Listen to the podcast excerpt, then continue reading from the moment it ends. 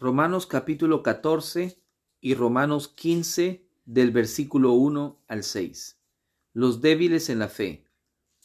Recibid al débil en la fe, pero no para contender sobre opiniones, porque uno cree que se ha de comer de todo, otro que es débil come legumbres. El que come no menosprecia al que no come, y el que no come no juzgue al que come, porque Dios le ha recibido.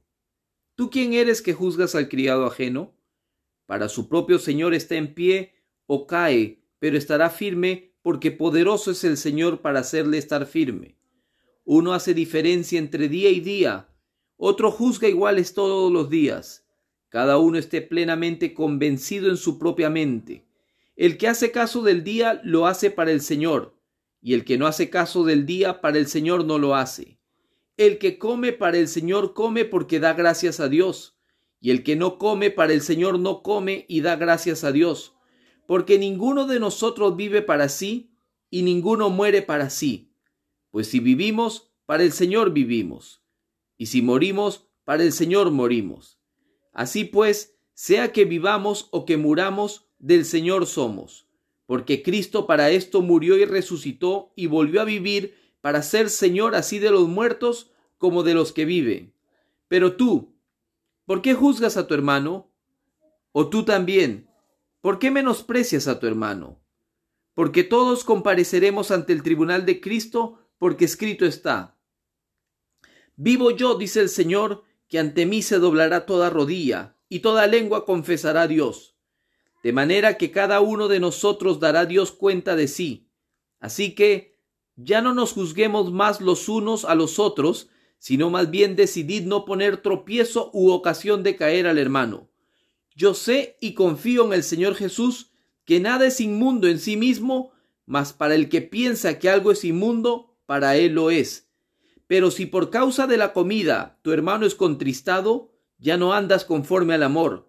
No hagas que por la comida tuya se pierda aquel por quien Cristo murió. No sea pues vituperado vuestro bien, porque el reino de Dios no es comida ni bebida, sino justicia, paz y gozo en el Espíritu Santo. Porque el que en esto sirve a Cristo agrada a Dios y es aprobado por los hombres. Así que sigamos lo que contribuye a la paz y a la mutua edificación. No destruyas las obras de Dios por causa de la comida. Todas las cosas a la verdad son limpias, pero es malo que el hombre haga tropezar a otros con lo que come. Bueno es no comer carne, ni beber vino, ni nada en que tu hermano tropiece, o se ofenda, o se debilite. ¿Tienes tu fe? Tenla para contigo delante de Dios. Bienaventurado el que no se condena a sí mismo en lo que aprueba. Pero el que duda sobre lo que come es condenado, porque no lo hace con fe, y todo lo que no proviene de fe es pecado. Así que los que somos fuertes debemos soportar las flaquezas de los débiles y no agradarnos a nosotros mismos. Cada uno de nosotros agrade a su prójimo en lo que es bueno, para edificación, porque ni aun Cristo se agradó a sí mismo, antes bien, como está escrito, los vituperios de los que vituperaban cayeron sobre mí.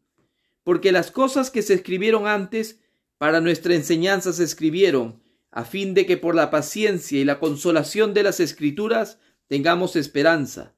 Pero el Dios de la paciencia y de la consolación os dé entre vosotros un mismo sentir según Cristo Jesús, para que unánimes a una voz glorifiquéis al Dios y Padre de nuestro Señor Jesucristo.